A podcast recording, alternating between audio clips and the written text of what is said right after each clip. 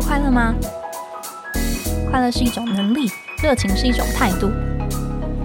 欢迎收听《快乐工作人》，陪你畅聊工作与生活、商管与学习。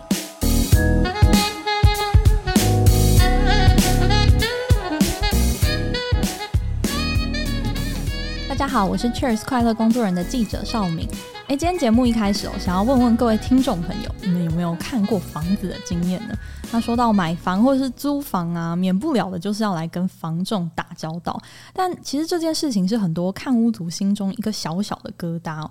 除了会担心自己的预算可能比较低呀、啊，会被大小眼啊，或是说诶很担心对方口中的这个资讯不实。那最后不只是买贵了，甚至是住进去之后还有各种的问题，那一处理起来就一个没完没了。那其实根据内政部不动产资讯平台的统计呢，从二零二零年到二零二一年的上半年哦，各类不动产交易纠纷发生的次数总共是两千八百八十九件哦。那其实算下来呢，每个月平均大概发生了一百六十件。那其中最常发生的争议就包含了诶，房屋漏水。或是终止尾售跟买卖契约的部分，还有隐瞒这个重要的资讯等等哦。那当然呢，买房租房都是很重要的事情啊，他们都深深的关乎到自己的荷包还有心情哦。那要把这么重要的事情交托给房仲呢，更需要仔细的来选择你合作的对象，然后聪明的跟对方来互动。那今天呢，我们就直接邀请到一位在前线深耕了十一年的房仲来跟我们聊聊他的观察。他是远见房屋的共同创办人谢彬展阿彬，目前也是二十一世纪不动产四间加盟店的店东哦。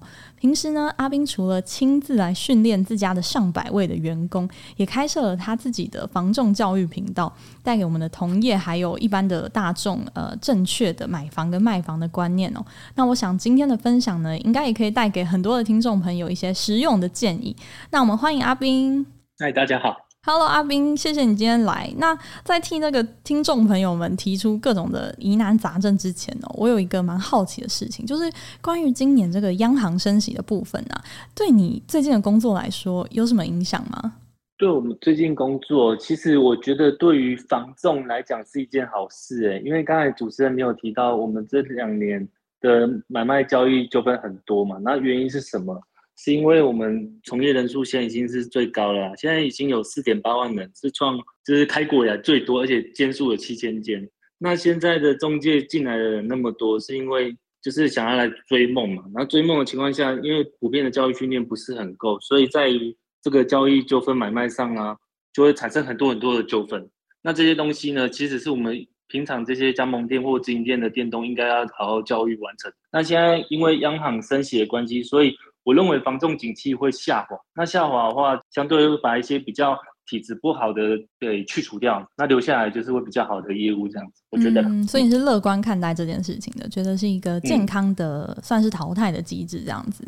对，嗯，了解。您的背景其实也蛮特别的哦，因为您过去其实是在友达光电担任这个工程师的职位，您自己为什么会转职来做防重呢？啊，因为我在云科大研究所毕业完以后，我就当完兵，二十五岁进友达嘛。那在那个过程，其实我就有在看杂志，也刚好是你们的杂志，我突然想起来。Cheers 吗？天下杂志系列的。Oh, OK。然后我有一次，我就翻到最后一页，然后就讲到那个买房比买股票好，怎么之类。然后有一个俱乐部，就是房地产的俱乐部。啊，我就觉得，哎，我二十五岁，我要怎么存钱？然后那时候我在台中嘛，嗯、然后我就开始参加了俱乐部，就开始学看成本。然后看他们房地产怎么投资，那我就觉得开始好玩，就觉得很新奇。原来五万、十万那个年代啦，那个年代五万、十万就可以开始了。然后我就加入他们嘛，然后就学了很多房地产知识。然后因为我的朋友就跟我说，他觉得我的特质好像蛮适合做中介的。我也不知道为什么他会讲跟我讲这一句话。然后我就想来想去说，哎，那如果在友达薪水拼命加班一一年大概就九十万嘛，包含那个过年初一初二加那种两倍三倍薪资的。九十万，那二十年，我大概就一千八百万。我这个人一千八百万买断我的工作生涯，值得吗？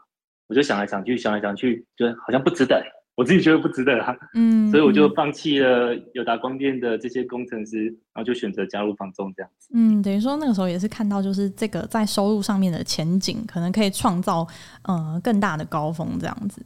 对，嗯，不过其实这个也蛮有趣的。您自己觉得，就是现在台湾这么多呃房仲的从业人员，大部分其实应该也都是希望可以就是在房市大好的时候为自己多存一点钱嘛。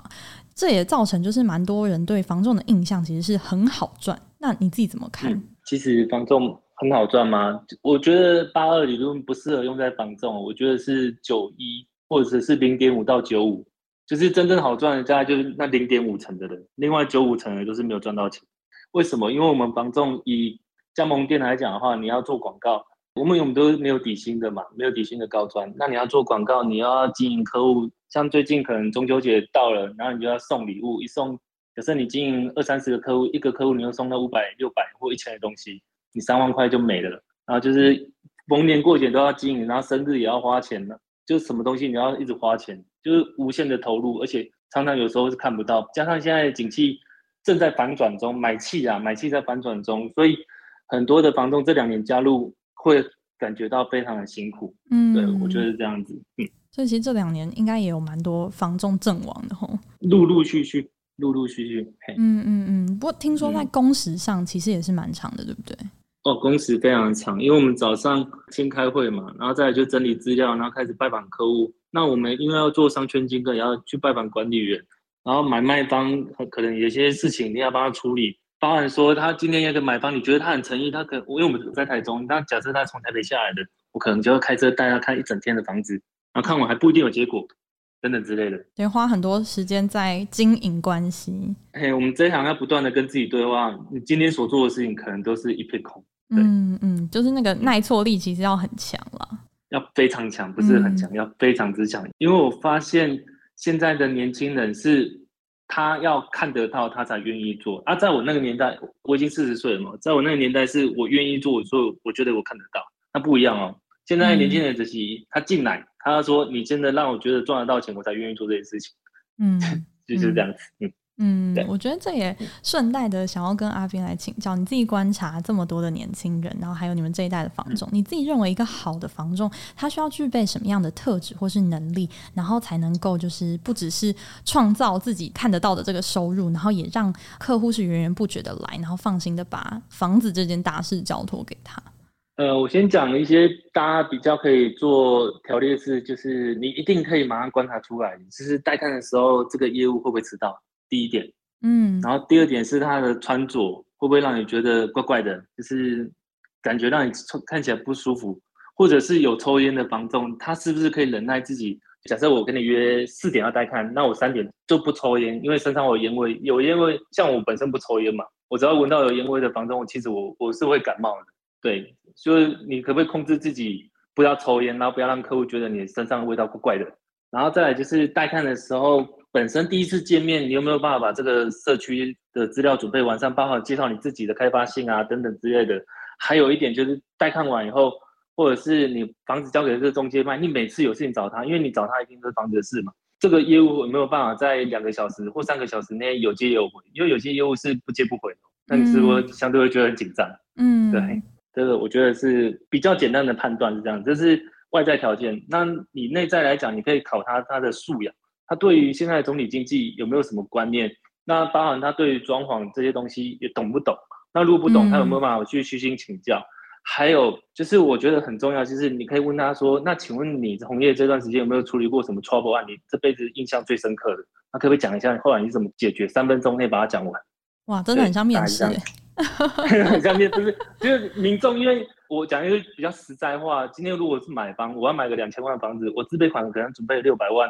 我怎么可能把六百万交给一个奇怪的房东，叫你帮我跟他输赢？不可能嘛！嗯，所以我一定是以最高标准来看这个中介，他到底可不可以成为我一辈子可以服务的伙伴这样子啊？我觉得是这样子啦。嗯，你自己有经历就是被顾客就是考验过的这样子的一个历程吗？有啊，我很希望他考验我啊，考我越多越好。真的，有没有让你比较印象深刻的就是考题？没有哎、欸，每个跟我聊完以后，每个都变我铁粉，都见招拆招，都是拆弹成功这样子。对啊，因为对我来讲，可能我以前就有在研究这些东西嘛，所以我的跟其他房仲的差异化就是，我可以讲出一些房仲可能说啊，现在那个景气通膨啊，房价涨定了什么之类的、嗯、这些话，我反而不会去讲这些。嗯、但少子化，那为什么台中市你该买呢？你说这些比较复杂的就是社会上面的、经济上面的议题，其实这也是房仲平常日常要准备好，也要去吸收的知识。对，我认为一个专业的房仲，就是在景气好坏或持平下，你各种的说法让买方觉得，哎，我现在应该买房子，你应该分析给他听，为什么他现在该买房子。针对于自住客或自产客各有不同的说法，但是这些东西都是。合乎逻辑，而且对方会觉得，哎，你讲出来言之有意义，才有道理啊！我觉得这样子啊，嗯嗯嗯。那在观察客户的需求这方面呢？基本上以我房东来讲，我会我会先判断说他是感性型或理性型的。理性型，他是一来就跟你讲实价登录多少多少，那你就跟他开始跟他讲数据嘛。那感性型就是说我家里这个什么的，然后我很有感情啊，对这些，那你就是用感性面去跟他谈，看客户需要什么，你就跟他谈什么。对，我觉得这是一个服务业最基本的事实。还是要给予他们就是最正确的嘛。例如说，现在的市场景气可能都在说哦，升息，房价会跌会跌。那自住客一定会问你说，为什么我现在该买房子？那你就是要分析给他听，说为什么你现在该买，而不是一味的跟他说不会啦，房价不会跌，涨定了。没有啊，台湾跌过好几次啊，大家眼睛不是瞎了。嗯、对，我觉得不要去讲什么话术或者是人云亦云的东西。就是我觉得房仲是一个非常专业的一个项目工作，所以。各方面你都要很懂，你才有办法去说服这些客户。我刚才有所讲一句话，客户拿几百万、几千万房子来出来跟你买房子，不是来跟你开玩笑的。嗯，所以你一定要提供最正确的知识。刚刚说你现在买，那请问一下，你现在买好，假设未来房价跌，那跌下来景气是整个跌下来，那未来你要换房子，其实是差不多。那我会建议他们的观念就是说，第二间房子才是投资的，第一间永远都是自住。嗯，景气涨跌其实跟你没有什么关系，你可以把这些利息、房贷你付得完。你只要撑得住，你未来景气如果一直掉下来的时候，你的房价就算一直跌，可是你付得住，未来你要换房子其实都一样。嗯嗯，对，我觉得这是最重要的观念。嗯，刚刚谈到比较多的是，就是可能房仲怎么样子去观察客户的需求，然后根据事实跟数字的部分去做讨论哦。那您自己会不会也觉得，哎，其实也可以建议，就是一般的大众在去找到房仲之前，自己先准备好什么样的资料，或是先怎么样梳理自己的需求呢？哦，基本上我觉得这这一点真的蛮重要，就是你自备款一定要准备至少三成起跳再来买房子，而不要房仲。其实我们房仲人员其实蛮担心一件事情，就是我今天问你的一堆需求，我真的很认真把你当成一个你诚意的买方要买房子，可是你看了看去就说不好意思，我身上只有五十万。那今天你是房仲，你不是头晕了吗？他说哇天哪，我花那么多时间在这个人身上，到底要干嘛？所以我觉得一般民众还是要自己准备好，就是。量力而为，而且自备款真的是足够的情况下，而且你是可以立即做决定，这样房仲人员才愿意想要去经营你。那如果你是打算要看一百间的房子，然后再做决定的话，一般房东听了都都会觉得哦，不要头晕。可能如果要看一百间，就自己去看这样子，因为房东很辛苦，没有底薪，没有办法二十四小时这样子陪你。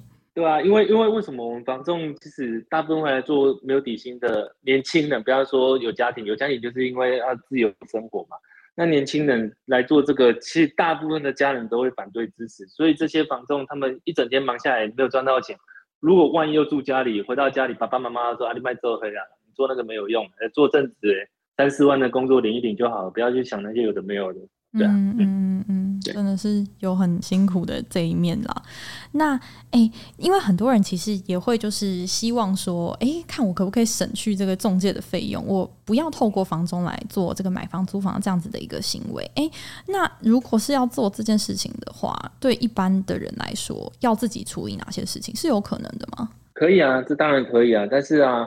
一般如果屋主或是买卖方问我这个问题，我就说，来第一个代书，麻烦你找最公正的，因为买卖方我都要用我的代书，你会不会紧张？你一定会紧张，所以双方一定要敲好一个最公正的代书，而且一定要把我以下讲的话记住，交易安全最重要，千万不要履保异动出款，就是我们现在成交都会进一个履保专户嘛，那买卖方。他们的交易经验，不管谁多谁少，中间就是一个没有一个中介去做把关。那代书对他来讲，他赚到代书费这件事情，就要出什么 trouble？坦白讲啊，责任还不如像中介成交这案子还那么大。所以在私下成交的情况下，千万不要旅保出款，千千万万不要，因为很多人就是这样被诈骗。OK，就是交易安全这一方就没有保障了。对，还有另外一点就是，如果你想透过省掉中介费，这一点是 OK，因为我们台湾就是两趴四趴，总共六趴嘛，很多人可能觉得这很贵，但见仁见智嘛。但是我想讲一个故事给大家听。我在当店长的时候，有一个新人进来，他大概是五十出岁的一个姐姐，然后我就问他说：“为什么你想要做房东？”他说：“是这样子，因为之前我在北部卖房子的时候，我也不想透过中介，因为我觉得透过中介给他们赚四趴，我觉得太多了。那刚好我的邻居呢，就说楼上楼下邻居就跟我知道我想卖房子嘛，然后想卖房子的情况下，他说：那我们不要透过中介，不要让中介赚他的服务费。他也觉得 OK，可是他犯了一个错误。”他没有去把实价登录查清楚，结果他很开心的卖给他，他还觉得哎邻居好，邻居棒，邻居呱呱叫，结果事后他回场被邻居赚了两百万。对，OK，对，嗯、所以我觉得自己要做好功课，你做好功课的话，嗯、基本上就是比较不会被人家占到便宜，因为房地产买卖就是几百几千万的一个交易买卖嘛。对，嗯嗯嗯嗯嗯。嗯能不能请阿斌这边也再多跟我们分享一下？如果说我们买这样子的一个服务，其实是房仲会帮你多做很多功课。那具体上来说，可能有哪些面向是房仲可以很精准的，或者说更有力的来提供你的资讯呢？简单来讲，就是因为我们在签委托的时候都会给实价登录嘛。因为现在实价登录，有人说它真，有人说假。我认为啦，大概九成以上是真的。我自己觉得是真的，嗯、所以基本上你只要看大数据，基本上是不会错太错。好，那。中介这个工作到底它的本质在哪个地方呢？就是当这案子出事的时候，它是否可以代替你去执行你应要有的权利？我就讲我自己发生过的例子好了。有一个案子呢，我们成交完以后，买方他说这些东西当初合约上啊就说要给我，可是屋主为什么没留给我？那我就开始针对这件事情开始跟屋主开始去协调。那屋主不要，我就开始寄存真信函给他嘛。然后处理老半天，就后来屋主就同意了。就是一个中介呢，在还没有出事之前，你会觉得好像有他没他没怎么样子。但是你要看的是这个中介有没有办法在出事的时候当下给你什么服务，让你省去这些麻烦。包括他是不是可以帮你寄存证信函，帮你上法院，然后帮你做协调等等之类的。这一点我觉得蛮重要。嗯、所以我刚才不是有说，请问就是你在。看房子的时候，你可以问中介，这个人处理 trouble 案的时候，他的心情如何？可不可以三分钟内把这个整个事情讲完？如果他讲得完，嗯、代表他不是掰的，这、就是一个可以参考的面向。嗯，所以其实我觉得总结上半场这样听下来，哦，其实房仲在处理 trouble 的这方面的能力，其实是这个最大的核心的价值所在，对不对？对对，没错。嗯、而且在处理的过程，你可以看出这个房仲的抗压性到底是好或不好。嗯、因为有些，不要说一般人呐、啊，我说大家都。因为我也是人了，但一般人在处理事情的时候，你就可以看出这个人他到底有没有办法把整件事情做到圆满圆融。那你可没有办法去把他的权益主张出来，这样子。对啊，嗯、我觉得这一点对于社会大众，你要选房仲的时候，你要非常注意。哇哇，真的感受到就是阿斌很真诚的来跟我们稍微破除了一下对房仲这个职业的一些迷思，也更了解哎买房跟卖房这个当中这个角色它的重要性跟可能他要跟房仲合作的时候可以观察的一些点哦，包含说哎对方的一些举止啊有没有守时啊，介绍的有没有完善啊，甚至说哎带看完之后有没有继续的来回应你提出的一些问题，然后甚至是他处理这些 trouble 过去的一些纠纷的这些经验。其实都是很重要的这个检视点哦。那在下半场，我们还有几个比较棘手的一些情境哦，包含诶，如果房仲隐藏资讯，或者说诶，这个自导自演下斡旋等等的这样子的一些情节，这些情境到底要怎么办，或是我们怎么看待这样子的事件发生？我们要来继续来跟阿斌聊聊更多。那我们休息一下，马上回来。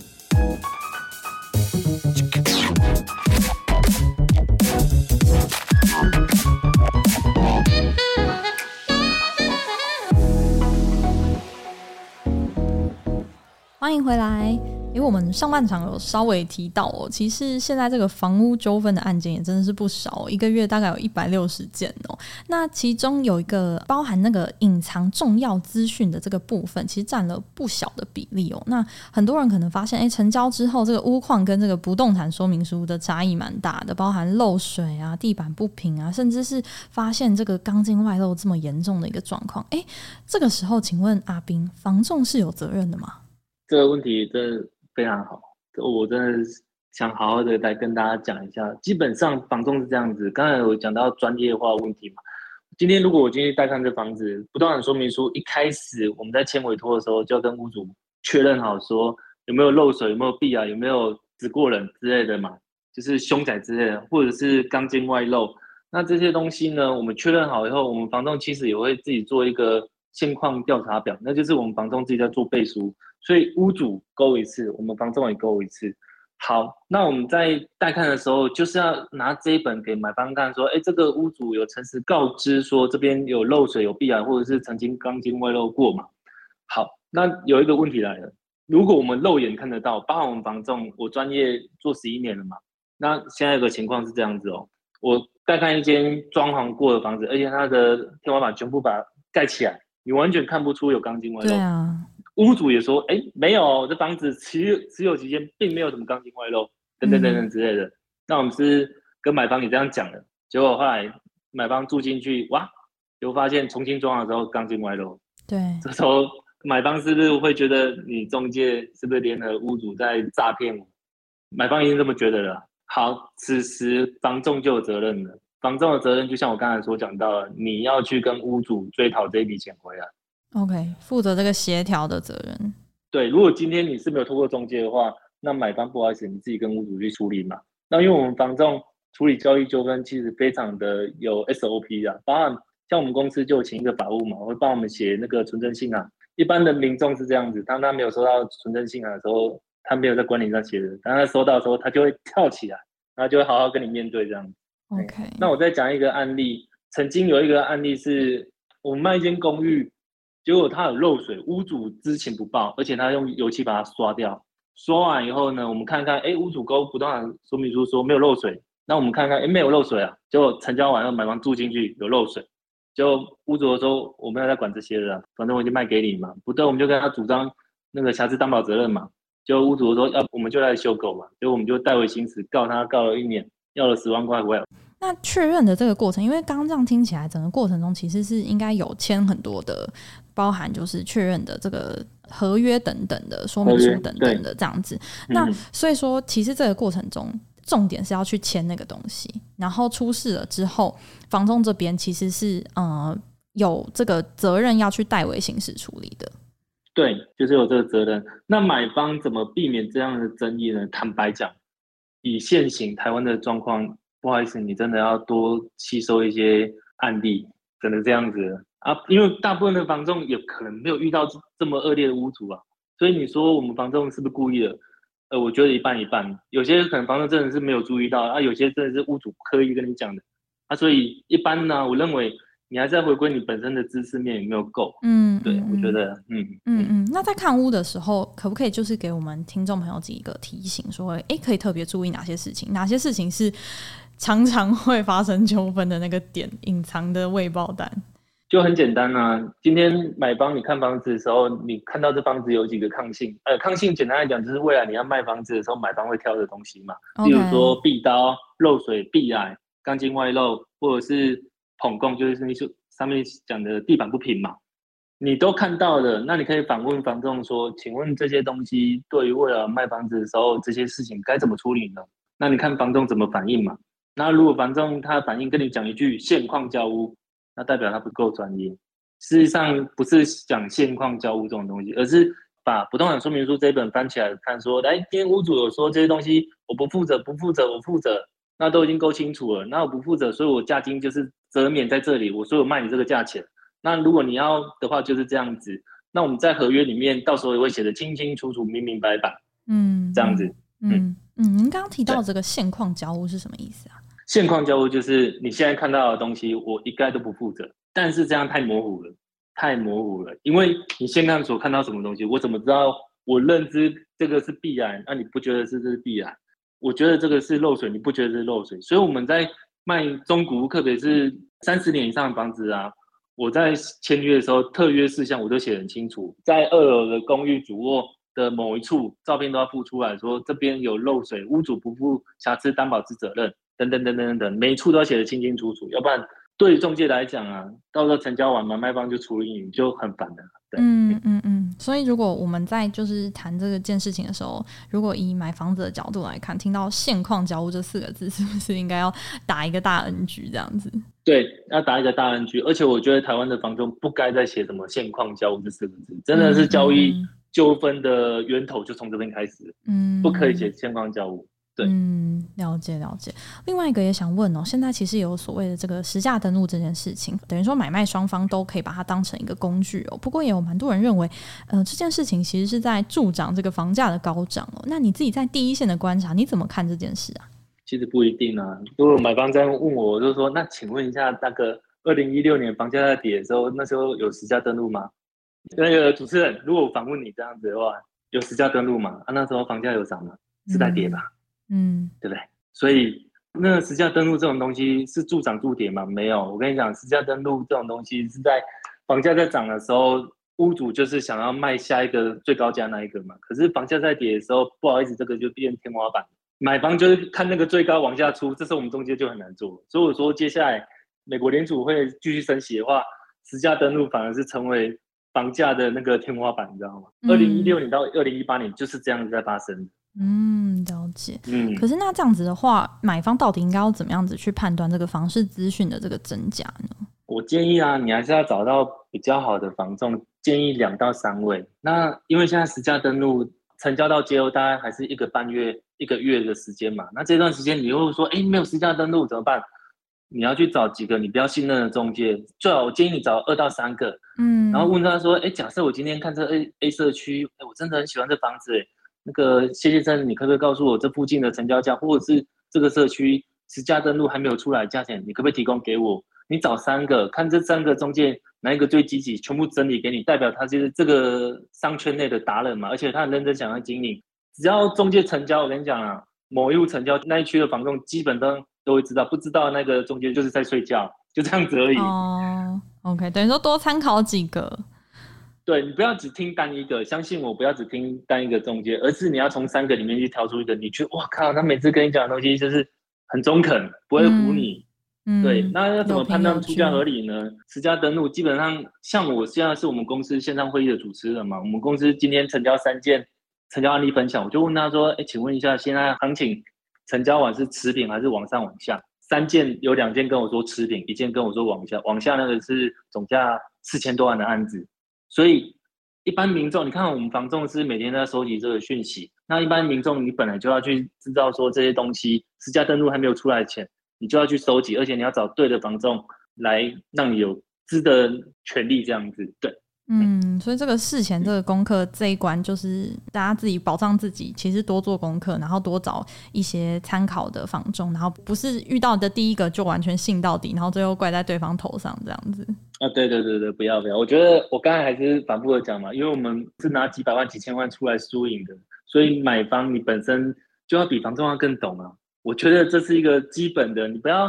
因为我虽然我是房仲，但是我还是要站在社会当中讲一句话：你不要太相信单一方跟你讲的东西，有些东西你可能需要查证两三个来跟你讲，然后你再慢慢去判断嘛，哪一个是对你是最有帮助的这样子。嗯嗯嗯。不过查证这件事情，说到查证哦，有一个也很棘手的，让大家很困扰的，其实是所谓的这个下斡旋这件事情。那我的理解是，这其实有一点类似，就是这个很大饼的这个交易金额的这个定金的部分，是确保这个买卖双方是有诚。意的，不过这个当中其实还是有一个资讯落差问题，可能包含可能会诶自导自演去套这个就是卖方他们的屋主的这个底价，或是对买方，然后也可以说诶其实有其他买家就是下了更高金额的这个斡旋，然后建议你去加价这件事情。那一般人到底有办法查证吗？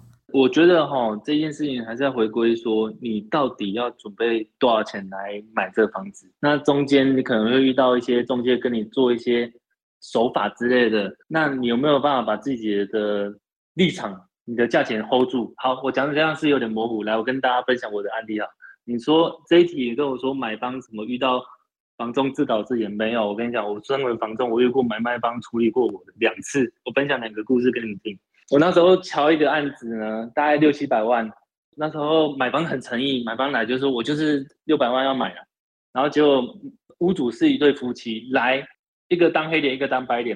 Oh. 老婆从头到尾一直骂我说这个价钱不行啊，不让说的。然后老公说啊，没有了，可以了。说他很辛苦，我说黑白脸。可是我就跟他说，现在买房就是六百，而且行情那时候景气是属于比较不好的情况下，我说出六百其实已经这社区目前很漂亮的价钱。姐姐大哥，你那不考虑吗？然后这时候 那个老婆黑当黑脸那个时候直接站起来说，嗯、我不跟你玩了，我要走了。然后。他就直接一走走走到店头门口，然后走到店头门口的时候，老公就说：“啊，不要了，我们继续谈什么歌的。”然后我就一直看着他老婆的眼神，老婆的眼神就是告诉老公要把我拉住。嗯、所以他走到门口要按那个出去的时候，我就把姐姐的手拉回来说：“我们坐下再好好聊一下，好不好？”你见证了一场在你眼前的戏，这样子。对，好，所以后来我还是把他六百成交了嘛。然后这时候有些比较没有经验的房东说啊，好了，我去处理，我叫买方怎么挖沟之类的。但是对我认知，我觉得买方已经很有诚意，已经六百，已经那个社区当下行情大概五百五百六，可是他已经出到六百，他已经很漂亮了。但是屋主就觉得说没有，你这个中介在还没有跟我讲出一个最极限的价钱，嗯，就是这样子。所以你说买方怎么自导自演没有？好，那第二个案例呢，我瞧过一个两千万的案子。那时候是呃晚上十一点开始瞧，瞧到一半的时候，买方就说：“我就是这个数字啊，大概两千上下，买得到就买不到，买不到我就走了。”他是一个很专业、很专业、很专业的投资客。OK，丢完以后就说：“你如果凌晨到两点之前没办法乔起来的话，这个案子就不算，就走了，就直接走了哦。嗯”然后我就只好跟屋主一直谈谈，谈到屋主破盘价成交这样子。简单来讲，今天如果你想知道。中介到底有没有在跟你做什么手法之类的话，那我建议你啦，就是当一个不情愿的买卖方。不情愿的买卖方，对，这是一个简单的术语。简单来讲，就是说我今天谢先生，我觉得六百万要买到，那我已经做好心理准备，不管你怎么跟我讲，我觉得六百万买到啊。如果你跟我说六百二、六百三，有人出价了，那我已经做好心理准备说，说好，那我跟这房子已经没有缘分了。我不管你跟我讲什么，我也可以承受我买不到的损失。这三十万我买不到，我没办法加价，但是我愿意多花点时间再去看其他的房子。当你心理建设已经做好的时候，嗯、其他人跟你讲什么事情，你都不会无法撼动你，不管他用什么手法，嗯、像你写的这些东西嘛，对，嗯嗯嗯，等于说你心里要有很明确的一个中心思想，跟很清楚自己的底线跟自己要的东西是什么。那不管对方说什么，其实比较不会被影响啊，不敢说完全不会被影响，但是就会有一个。相对比较不会被迷惑，或是被事后回想起来就觉得很生气的那样子的一个状态，因为这一定也不是双方想要乐见的。对，但是我想讲，因为这两年房价一直涨嘛，然后很多买方会觉得我最近出到这里已经够了，可是他买不到，然后接下来下个月可能要加价五十、一百这样买，有可能。但是房价在跌的时候，屋主不卖，而反过来屋主不卖，他下个月可能就是要跌个五十、一百要卖。所以这种事情就是端看自己的抉择，嗯、因为大家都是成年人嘛，你所做的每一件事情都要自己去承受后面的机会跟风险。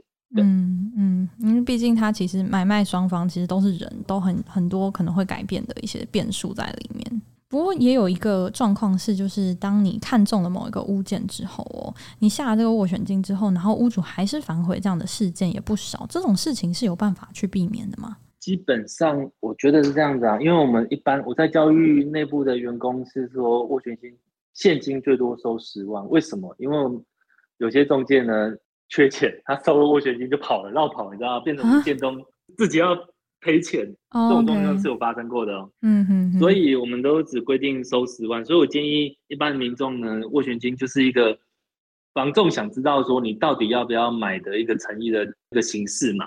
嗯。那如果你想要付更多一点，我建议你用支票指名方式开五十一百指名给屋主，这个都 OK。嗯嗯，对。那下斡旋以后，房仲要做什么？很简单啊，因为啊这一点，我觉得一般社会大众你们可能要了解一下。我们提供给你的斡旋书叫做定型化契约。定型化契约这种东西是公司对个人，所以它有三天的审阅期。简单来讲，就是三天内呢，不管喊成交或不成交，都可以不算数哦。所以，我们房仲为什么收到斡旋以后会马上约双方来见面谈？只要双方坐下来买卖契约成立的话，是个人对个人，那就没有那一条的问题了，就没有的反悔的问题了。对，没有反悔的问题，因为那那已经两件事情了，嗯、那就是斡旋是公司对个人嘛，可是个人对个人的时候，这个已经成立了。对，嗯嗯嗯嗯嗯嗯嗯。哎、欸，那除了刚刚那个阿斌很多的建议之外，有没有就是刚刚还没有提到的，想要特别提醒我们的听众朋友的部分吗？就是我想跟大家分享，如果今天你想要看从化区啊，你在买房子的时候，除了中介跟你讲上述的那些东西啊，我觉得台湾的房价是这样的：第一个就是先看景，就是你的视野，你的前阳台看出去的景，决定了你这房子未来是被决定或者是被决定，市场就两个嘛，因为你在决定市场价钱，或者是是你被市场所决定。第一个就是你前面的景，第二个就是楼层，第三个就是车位。如果可以的话，我建议你，就算你买四楼也没有关系，但是你车位尽量买平面车位，因为在台湾，机械车位算是抗性之一。我解释一下什么是抗性，抗性就是未来买方会去挑剔你房子的缺点，这个是个抗性。嗯，对。那车位的话，我建议你尽量买 B one 到 B two，不要买 B 三以下。为什么？因为 B 三你下一手的买方会觉得你是投资客，他就观感会比较不好一点。哦，我觉得你根本就没有实际住在这里，这样子。尽量不要去买那种 B 四、B 五、B 六、B 七的房子，因为我们逛大圆百可以接受车位停到 B 六、B 七嘛，对不对？可是如果你上班的时候去买 B 六、B 七的，你每天那转转转转转到之后你就头晕了嘛。嗯。然后另另外一点就是最重要的就是使用分区，要怎么去看出你前面的视野呢？如果前面那个使用分区是住一、住二的话，你要特别注意，因为住二的话未来有可能拉大楼。如果拉大楼盖大楼的话，跟各位分享一下，十一楼以下的房子基本上都没有 view。为什么十一楼以下？因为它假设盖到七楼、八楼，不好意思，它有屋突，屋突上面还有水塔，还有顶楼，所以十一楼你看过去，可能刚好看到人生俗称的药罐子嘛，这、就是最刺激的。对，所以各位你在买从化区的时候，使用分区自己要看懂，因为。不是每个中介都会跟你讲的清清楚楚、明明白白。嗯，这是我想跟大家分享的。嗯，这真的好细节。能不能请阿斌可以替我们的听众朋友来稍微总结一下？诶，如果是分成看屋的前，然后看屋时，然后跟看屋后要注意的事项，你会分别有什么样的建议吗？就看屋前啊，就是我觉得你还是要先搞清楚自己的自备款可不可以买得起房子，再来看。嗯，钱跟需求的部分。对，你要先搞清楚，然后家人支不支持？因为有时候我们常常遇到那种状况，就是爸爸妈妈说可以，可是后来爸爸妈妈 说不行，然后搞了老半天，然后大家都很，我跟那个买方都很痛苦，然后就是就没办法买到房子，然后就房价一直涨上去，说哇，就这样子了。那看屋中呢，就是刚才所讲到的，就是这个房仲准不准时，然后他讲话是否言行合一，还有他带看的时候有没有提供你完整的资料，包含实价登录、最近成交的行情，然后还有就是。这个社区的一些基本资料、管理费啊等等之类，然后资料有没有做错？因为曾经有发生一个事情，嗯、车位明明是 B two，可是把它写成 B 三，哇靠，这很严重哦！哦，这真的 很严重，这非常严重，这这这上法院了，对，就很难处理。但其实有时候不是蓄意的，就是一些人为的错误，不小心这样子。对，然后待看完以后呢，你要看这个房仲持续丢的案子给你是漂亮的，还是就是说他只是单纯想要。